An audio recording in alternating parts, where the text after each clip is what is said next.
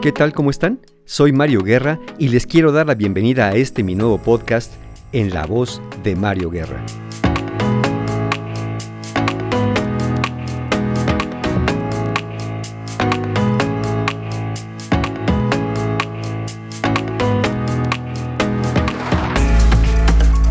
Sean bienvenidas y bienvenidos a un nuevo episodio de mi podcast y el día de hoy vamos a hablar acerca de un tema que pues lamentablemente tiende a ser bastante común en nuestras vidas, en nuestras familias y yo diría que en todas las latitudes.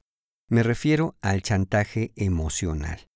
Este término, bueno, todo el mundo conoce el término del chantaje, ¿no? Cuando alguien trata de sacar de ti de alguna manera, presionándote de alguna forma, alguna ventaja, pero en este caso, pues se vuelve un poco más macabro porque se trata de involucrar las emociones. Se trata a veces incluso del involucramiento de la salud mental y a veces de la sobrevivencia de una relación eh, de manera sana, cuando lamentablemente se puede dar entre dos personas muy cercanas, donde una saca provecho de la otra. Y eso pues no debería ocurrir en una relación que se presuma como saludable entre dos personas, o incluso entre familias, porque al final deteriora el bienestar de todos. Vamos a conversar acerca de esto en este episodio y vamos a conocer y a experimentar si es que de alguna manera estamos viviendo con alguien que nos chantaje emocionalmente o que nosotros, queriendo o sin querer, seamos los chantajistas emocionales. Comenzamos.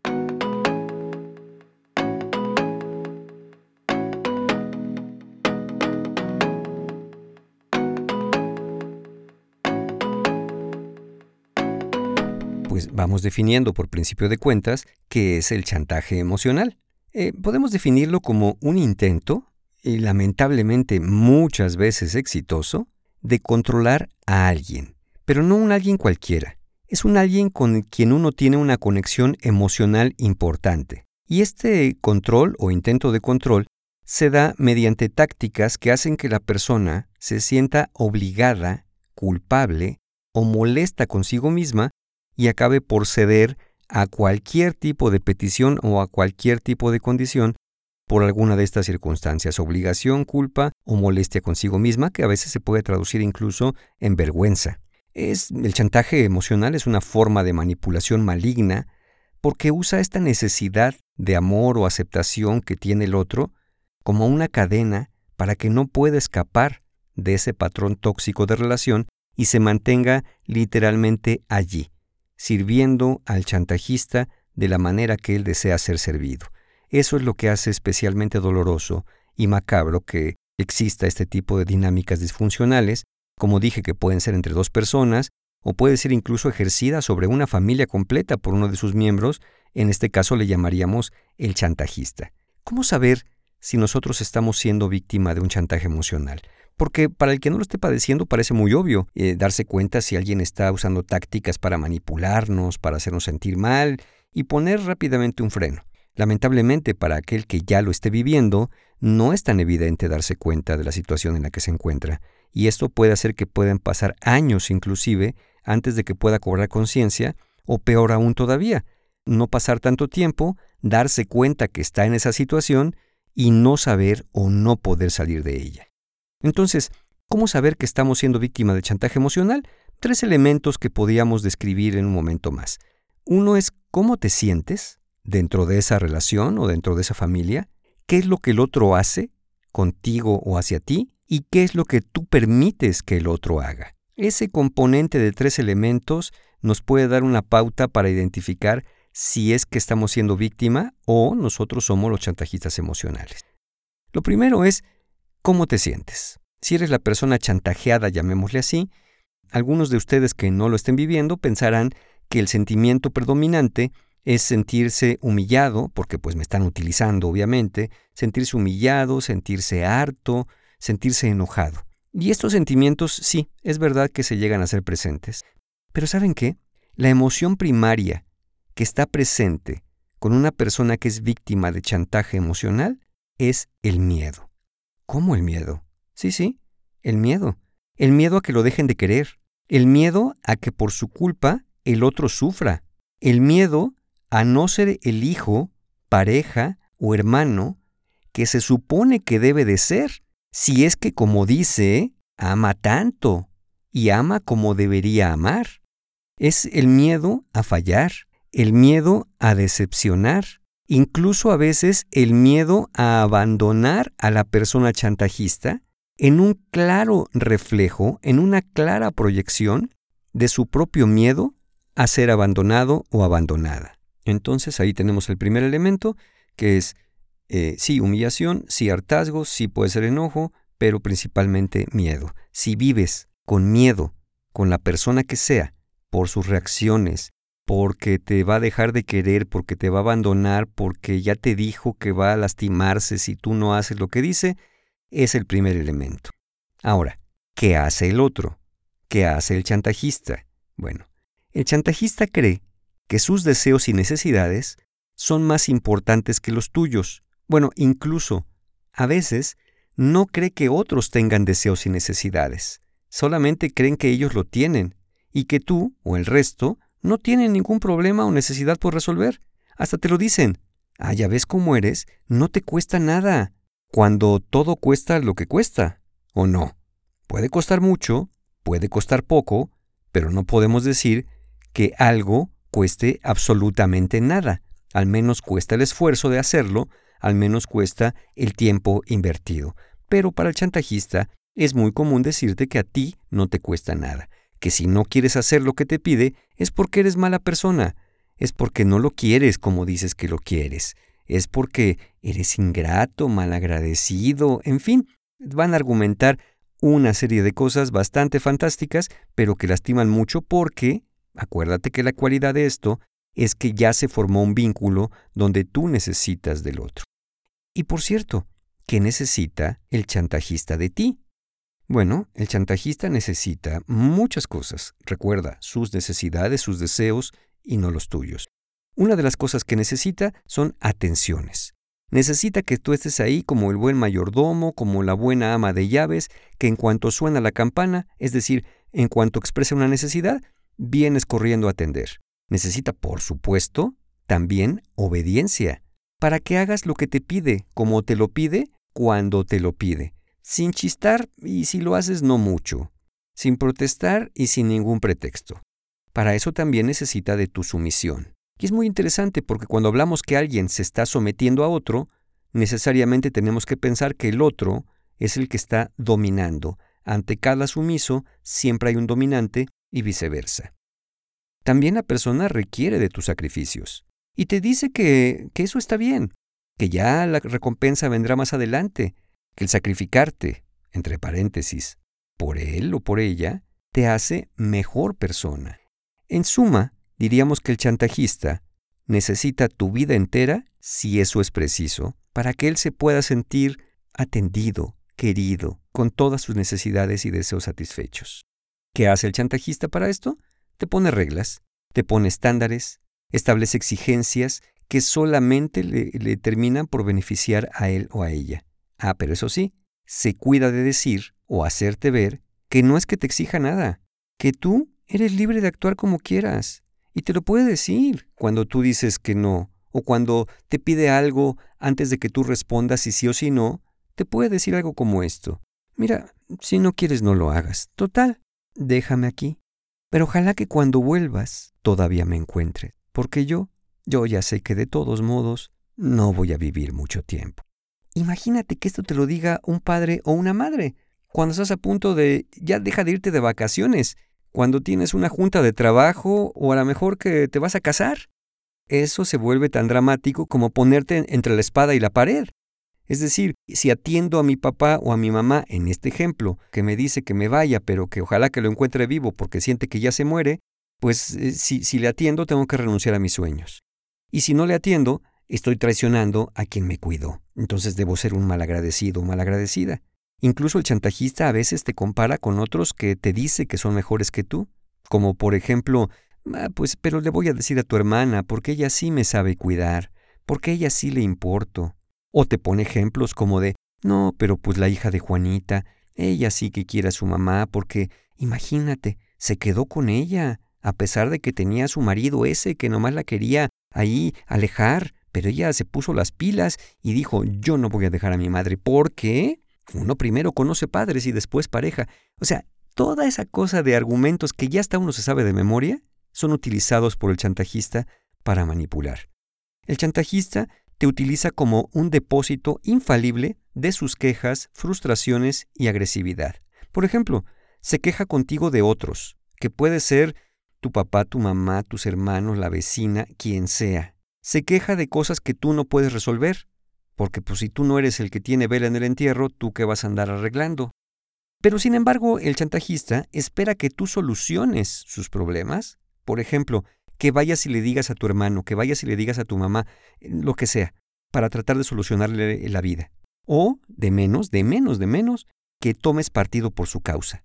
Es decir, que se junten para maldecir, para criticar, para chismorrear o para denigrar al otro que le está afectando. Y esto se vuelve muy complicado porque generalmente se queja de personas que son personas que también tú amas. Por ejemplo, si es una madre o un padre que se queja contra el otro cónyuge, pues evidentemente es tu mamá y tu papá, y entonces pues si le das el lado al uno, tienes que darle las contras al otro, y eso no hace sentir bien a una persona sana. Entonces, eh, si, si haces esto, te metes también otra vez entre la espada de la pared.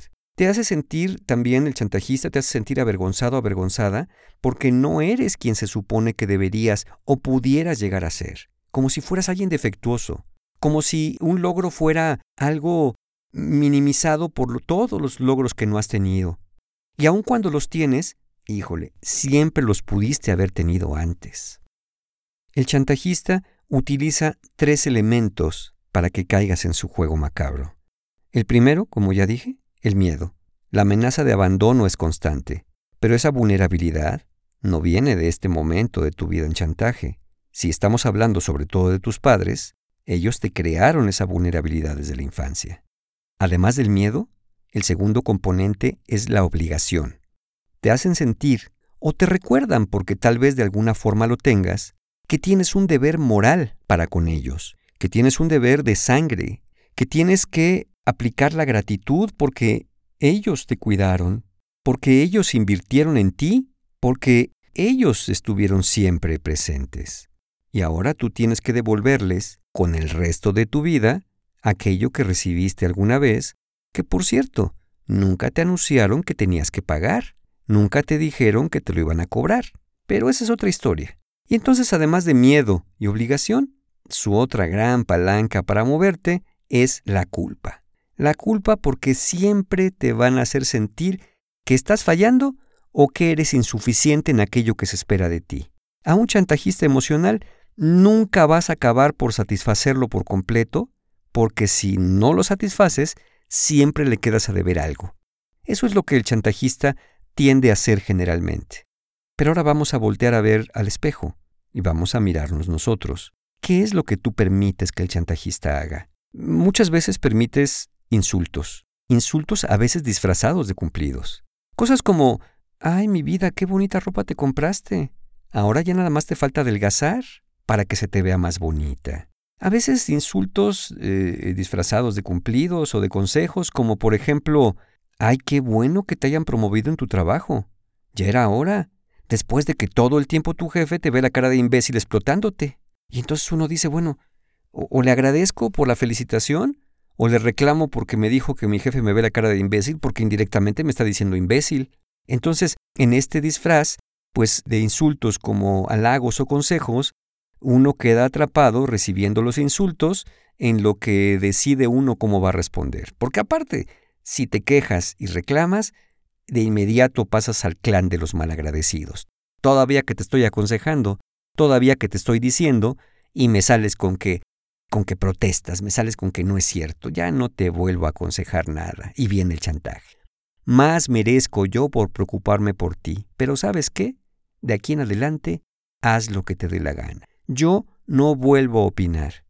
Tú deberías estar rezando para que eso ocurriera. Pero no, no, no, no. Sabes que va a volver a ocurrir. Sabes que esa promesa disfrazada de amenaza lamentablemente no se va a cumplir. El chantajista va a seguir opinando e interfiriendo sobre tu vida porque es una forma de mantenerte bajo control.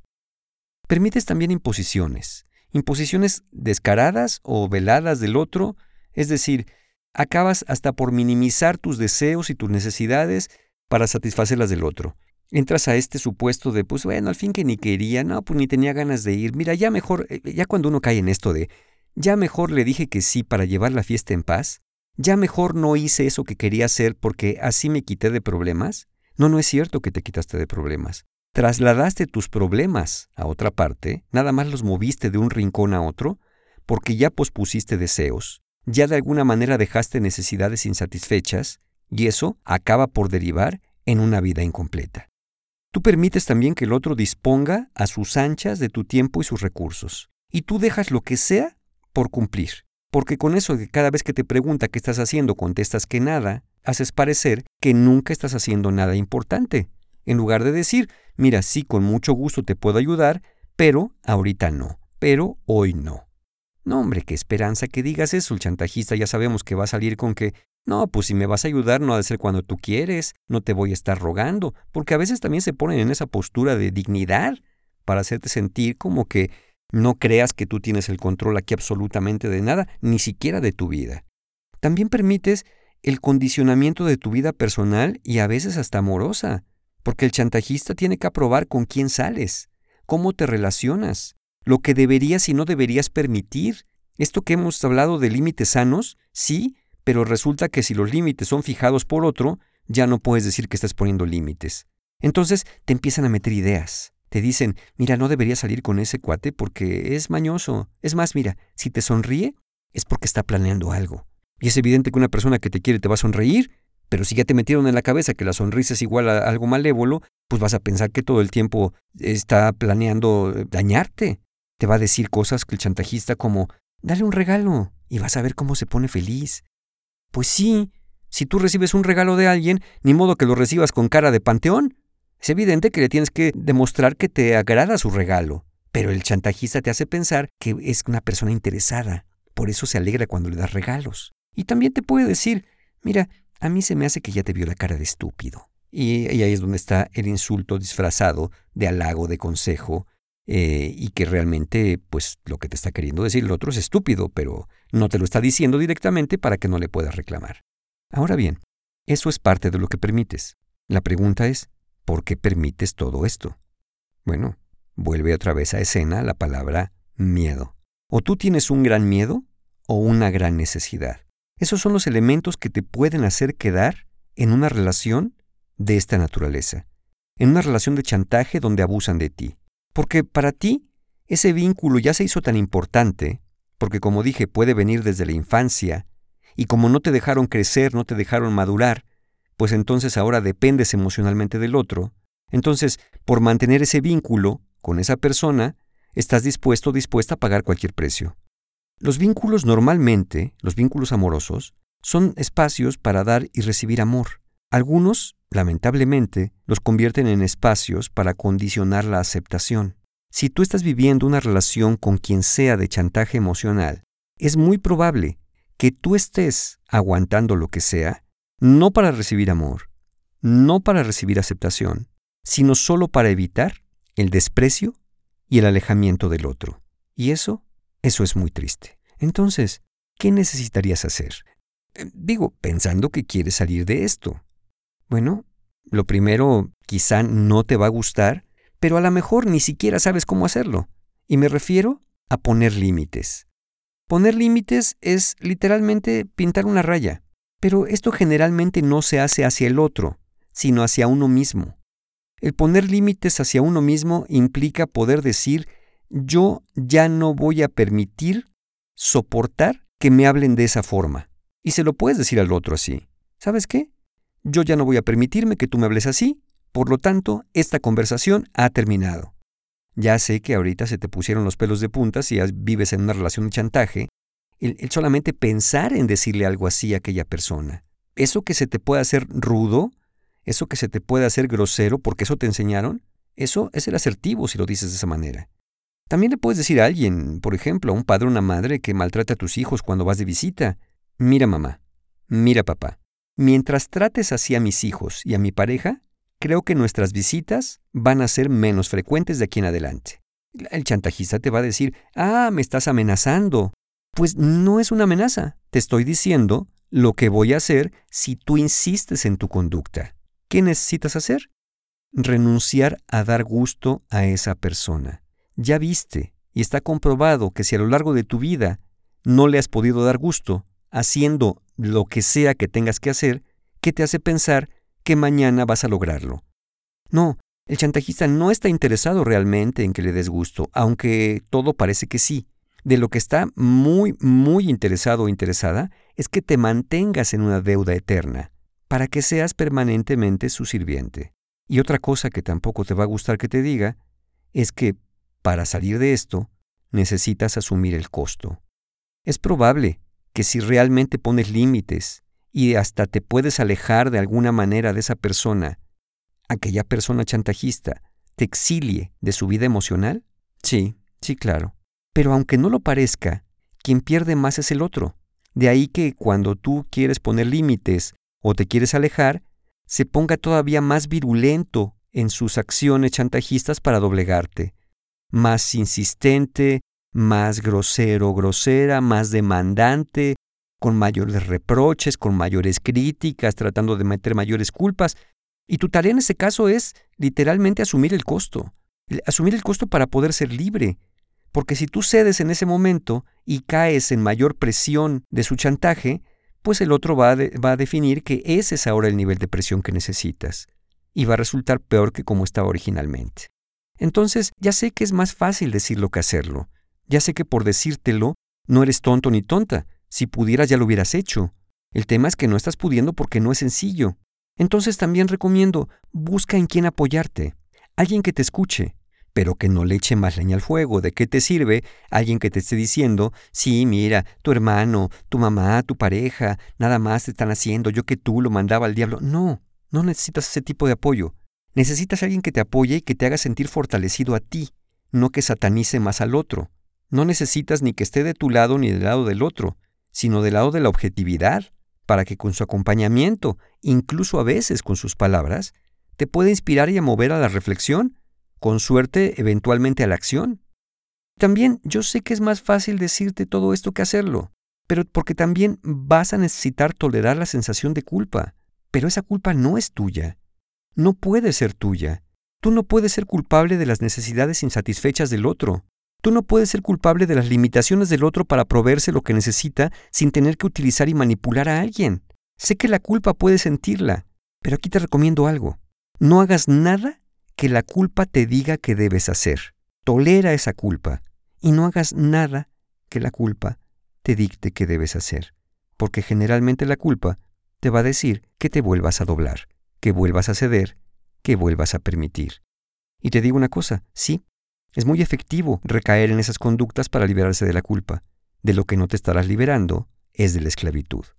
La fortuna es que no vas a tener que tolerar la culpa permanentemente, solo lo vas a tener que hacer de manera temporal, en lo que vas poniendo límites más firmes cada vez, en lo que vas consolidando tu identidad, mejorando tu autoestima, y después te vas a dar cuenta que las palabras del otro solamente son las palabras del otro. Entiendo también que seguramente te preguntarás, bueno Mario, pero en mi caso estamos hablando de mis padres. ¿Qué pasa con mis principios y valores, lo que ellos me inculcaron? acerca de la abnegación, de la obediencia, del amor incondicional hacia los padres que se les debe.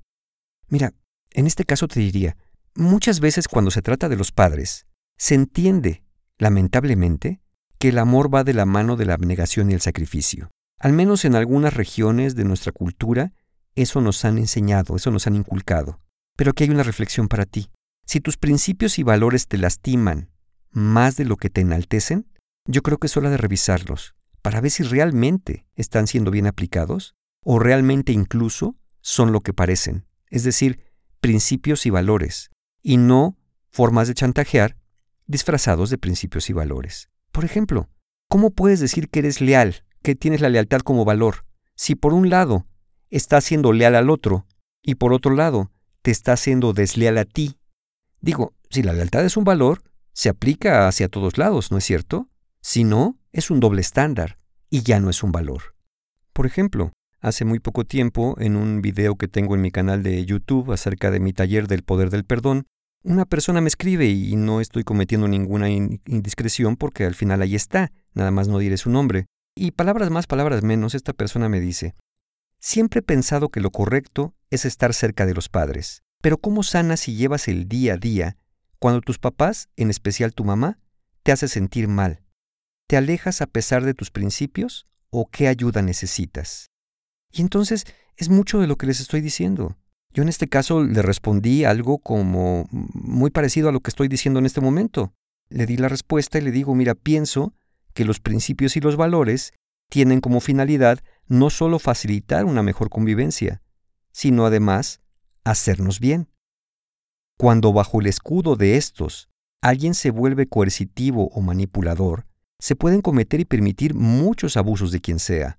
Creo que entonces es que dejan de ser valores y principios para convertirse en armas que dañan. Estar cerca de los padres no implica renunciar a la propia vida y a la libertad. Es y debería ser un gusto y no una obligación, pero cuesta cuando el clima familiar no es propicio para la empatía y el amor recíprocos. Y cierro diciéndolo a esta persona en respuesta a su comentario. A veces hay que tomar otras decisiones para ponernos a salvo de quien se supone debió amarnos de manera incondicional, pero esas decisiones no suelen ser sencillas y pueden estar cargadas de muchas culpas. Es hora quizá de hacer alguna revisión y actualización de principios, valores y relaciones para ver si nos hacen bien o todo lo contrario. Entonces, tenemos estos ejemplos, estos ejemplos que lamentablemente son muy comunes, ya con personas adultas, ya con personas que deberían vivir vidas más libres, más plenas, al menos más en su decisión, pero que de pronto se ven condicionadas por la manipulación de alguien que se aprovecha del tipo de vínculo que ha generado. Yo no voy a decirte qué hacer, pero sí te puedo decir que tienes derecho a vivir tu vida, que tienes derecho a tomar tus propias decisiones. Sí te puedo decir a través de este podcast que tienes derecho a vivir libre de miedo, de críticas y de amenazas, sobre todo de quien se supone que te ama, o con quien se supone que tienes un vínculo amoroso de la naturaleza que sea, un padre, una madre, un hermano, un hijo, una pareja, que no tendrías que pagar con tu vida para recibir ya no aceptación como dije, sino para recibir un poco de dignidad y evitar el desprecio de alguien que te está manipulando. Tienes el derecho a ser tú y darte cuenta que cuando algo daña, es algo dañino. No importa la forma, no importa la envoltura en la que venga. Recuerdo ahora mismo una historia que alguna vez escuché, no recuerdo dónde, y se refería a la historia de un maestro eh, samurái, a un maestro que entrenaba a estos personajes, a estos samuráis, que son muy hábiles con la espada. Y este maestro era un ser menudito, pequeño, ágil, pero, pero muy pequeño, y los samuráis grandes, imponentes y fornidos. Llegó el día de una de las clases, y entonces estaban reunidos los samuráis alrededor de la mesa bajita todos sentados en flor de loto con la espada sobre sus piernas. Un samurái no deja su espada bajo ninguna circunstancia. Entra el maestro, lo saludan con una reverencia, y se dan cuenta que este maestro trae un jarrón muy hermoso entre sus manos. Lo coloca en el centro de la mesa, mira a todos en silencio y les dice a los samuráis, aquí está el problema. Todos miran intrigados al maestro y miran intrigados al jarrón. El jarrón es muy hermoso. Y se preguntan, ¿qué nos quiere decir el maestro? ¿Por qué señalando al jarrón dice que allí está el problema? Alguno piensa, ya sé, el problema es que ese jarrón es una falsificación, y si descubren que es falso, pues evidentemente va a ocasionar un problema. Le comunica esto al maestro y el maestro dice, levántalo y ve el sello que está abajo. Y resulta que no, que era auténtico, un auténtico jarrón de la dinastía Ming. Ese no era el problema. Algunas personas dijeron, ya sabemos cuál es el problema, ese jarrón es robado, es muy fino y es robado. Y si saben que lo tenemos aquí, pues obviamente va a ser un problema. El maestro respondió, no, ese jarrón ha pertenecido a mi familia por más de diez generaciones. Todos estaban muy intrigados. Alguien dijo, ya sé cuál es el problema. Seguramente ese jarrón está quebrado, está fracturado en alguna parte, y si le ponemos agua, el agua se va a salir y pues ya no serviría para contener el líquido. El maestro le dijo, haz la prueba. Le pusieron agua y no se fugó. Ese tampoco era el problema. Un samurái que había estado observando toda la escena y escuchando lo que todos decían, veía fijamente al jarrón. De pronto se levanta, saca su espada y de un certero golpe revienta el jarrón en mil pedazos. Todo el mundo lo ve como si estuviera loco y le dice, ¿Qué hiciste, tonto? Es el jarrón del maestro que es muy valioso, el jarrón de diez generaciones, el jarrón que era auténtico, que no era robado. El maestro les dijo, silencio, Él hizo lo correcto. Yo dije que ahí había un problema y los problemas deben tratarse de esa manera. No importa cómo se vean, no importa lo que representen. Un problema siempre será un problema y los problemas están ahí para acabar con ellos. Con el chantaje emocional, el problema está en lo que te hace mal.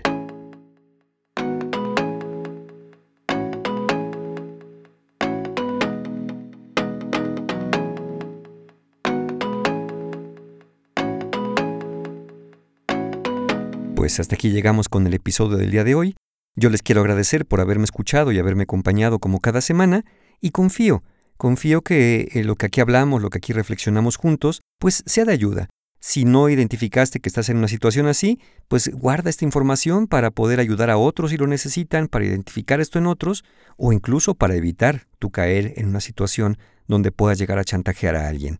Pero si lamentablemente eres de los que ya se encuentran en una situación así, Espero que esto que hayamos conversado juntos, estas reflexiones que puedas hacer a partir de lo que aquí escuchamos, te pueda servir para el inicio de un camino distinto, de un camino hacia una vida más plena, un camino hacia poder ser tú. Nos escuchamos la próxima semana en la voz de Mario Guerra. Hasta pronto.